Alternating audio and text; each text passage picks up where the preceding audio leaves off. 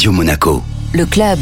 Yvan Griboval, bonjour. Bonjour. Vous êtes explorateur et président de l'association Océano-Scientifique et vous préparez des expéditions dans l'océan Indien euh, à la rencontre des récifs coralliens. On va en parler.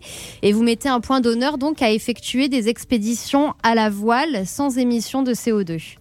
Oui, à partir du moment où on va dans des endroits euh, qui sont vraiment des endroits exceptionnels et qui doivent être préservés euh, contre, contre toute agression, il est naturel d'y aller euh, sur la pointe des pieds, sur la pointe des coques avec notre catamaran. Et donc, on est équipé pour cela, par exemple, de 2000 watts de panneaux solaires, ce qui est absolument énorme sur un, sur un bateau de, de 17 mètres, parce que je veux absolument qu'il n'y ait pas le moindre rejet de CO2 ou de quelque pollution que ce soit une fois qu'on est dans un, dans un sanctuaire naturel euh, comme un lagon de récifs coralliens. Quel va être euh, l'objectif euh, général de ces expéditions? Parce qu'on voit que le calendrier va de 2023 à 2030. C'est quand même un, long parcours qui s'annonce. Comment ça va se passer? Long parcours parce que répétition. Si on veut, si on veut que les scientifiques puissent comprendre ce qui se passe actuellement avec l'accélération euh, du phénomène de réchauffement climatique et surtout euh, l'accélération de la sixième extinction, qui est une extinction naturelle mais qui est accélérée par la pression anthropique, c'est-à-dire la pression de, l'homme et, de tous ses excès, il est nécessaire de pouvoir comparer et donc de retourner plusieurs fois sur un même site pour voir l'évolution. Et il y a un point très très important, c'est qu'on souhaite aider les scientifiques dans une recherche qui a une vocation d'être utile à l'humanité. C'est-à-dire qu'on fait deux grandes opérations, si, si je résume nos activités euh, déjà de cette année et des, des années jusqu'à 2030 inclus au moins. C'est un, euh, de collecter de l'ADN environnemental tout le long du littoral méditerranéen, de Menton à Bagnoul-sur-Mer, tout simplement parce que ça permet aujourd'hui d'identifier les ressources, c'est-à-dire de savoir quelles sont les espèces, et sous très peu de temps, trois ans, peut-être euh, maximum cinq ans, ça permettra de connaître la ressource très précisément et donc d'aider la pêche côtière à pêcher de façon durable, de laisser la ressource se reconstituer. Et je prends toujours cet exemple donc d'une pêche durable pour une alimentation durable. Voilà le voilà un des objectifs des campagnes océano-scientifiques. Alors concrètement, il va y avoir un départ euh, dans les prochains mois vers l'océan Indien, plus précisément le canal du Mozambique. Qu'est-ce que vous allez y faire exactement? C'est la seconde partie de, de, nos objectifs. On souhaite travailler sur deux axes. Le premier, on va travailler sur le domaine de la génétique avec deux objectifs. Le premier, c'est de sauvegarder des données génétiques justement d'organismes marins qui sont en cours de disparition, en voie de disparition du fait de la sixième extinction et de la pression anthropique. Hein, je le répète parce que c'est vraiment quelque chose. Euh, Donc les activités humaines. Voilà, c'est le, bah, c'est la, c'est la pollution, c'est le, les conséquences du dérèglement climatique dû aux activités humaines. Et puis l'autre sujet, c'est quelque chose qui est né ici à Monaco euh, grâce au professeur euh, Denis Lallemand, le, le, directeur scientifique du centre scientifique de Monaco, qui m'a appris toutes les richesses des récifs coralliens et surtout les richesses des organismes marins qui constituent le, les récifs coralliens. Ces récifs sont peuplés d'animaux qui ont des capacités absolument extraordinaires et ces capacités peuvent être transmises à l'homme.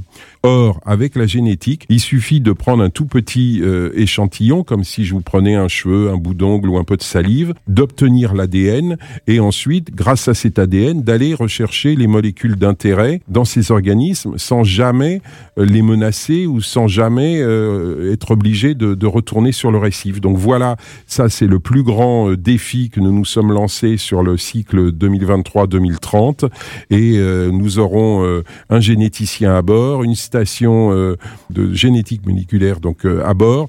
On va vraiment être équipé comme un vrai laboratoire alors que c'est un petit bateau de 17 mètres. Et cette zone du globe, l'océan Indien, le canal du Mozambique, les îles éparses, vous l'avez choisi pour des raisons scientifiques ou en tant que navigateur parce que vous aviez envie d'y naviguer? C'est un site exceptionnel au niveau de la, de la biodiversité, mais c'est aussi un site qui est excessivement menacé parce que les grands courants de l'océan Indien lèchent les côtes indiennes et les côtes asiatiques récupère évidemment malheureusement toute la pollution qui peut s'en échapper et ce grand courant va déposer ça dans les lagons des îles éparses qui sont des îles françaises de part et d'autre du nord et de et de l'ouest et un petit peu de l'est de Madagascar. Ça met en évidence que même des îles inhabitées, même des cailloux au milieu de nulle part, sont euh, malheureusement euh, soumis euh, à l'agression de, de, la pollution, soumises à l'agression de l'homme. Les petits échantillons que vous allez collecter, concrètement, après, ils vont être confiés à des laboratoires? En gros, on, fera quatre morceaux. Il y a un premier morceau qu'on va séquencer tout de suite à bord.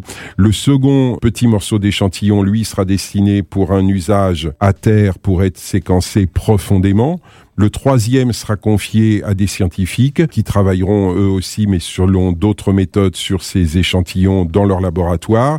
Et le quatrième morceau sera réservé au Muséum national d'histoire naturelle, car a priori, on devrait trouver des nouvelles espèces d'éponges. Quand vous dites euh, a priori, on devrait trouver de nouvelles espèces d'éponges, vous avez des, des, indications qui laissent entrevoir cet oui, espoir Oui, on travaille avec le spongiologue français le plus connu, qui est Thierry Pérez, qui nous explique qu'il y a à peu près 10 000 sorte de 10 000 espèces d'éponges qui ont été identifiées et qu'il y en a probablement le double, peut-être le triple parce que les éponges, même si ce sont peut-être les animaux les plus intéressants en termes de génétique et en termes de hum, molécules d'intérêt pour l'homme, ou tout du moins c'est ce que des scientifiques comme Gilles Boeuf par exemple peuvent affirmer, c'est aussi un animal qui est très complexe à étudier pour la simple et bonne raison que c'est un animal qui filtre. Et quand euh, vous étudiez quelque chose de cet animal, vous savez pas si ça lui appartient ou si c'est euh, quelque chose qui appartient euh, à un organisme qui était dans son environnement et qui a filtré. Et puis les éponges, c'est les premiers animaux multicellulaires à être apparus sur la planète. Donc c'est des animaux fantastiques. Je vais vous donner un exemple. C'est un, un animal qui filtre vous le mettez dans un environnement excessivement pollué avec des, des polluants, des contaminants euh, que nous-mêmes ne sommes pas capables de, digérer, si je puis dire. Donc l'éponge va filtrer cette eau très chargée en, en, poison. Là, on peut se dire, bah, la pauvre éponge, elle va mourir. Bah, pas du tout. L'éponge, elle se porte très très bien, elle recrache de l'eau parfaitement propre et on ne sait pas ce qu'elle a fait des contaminants.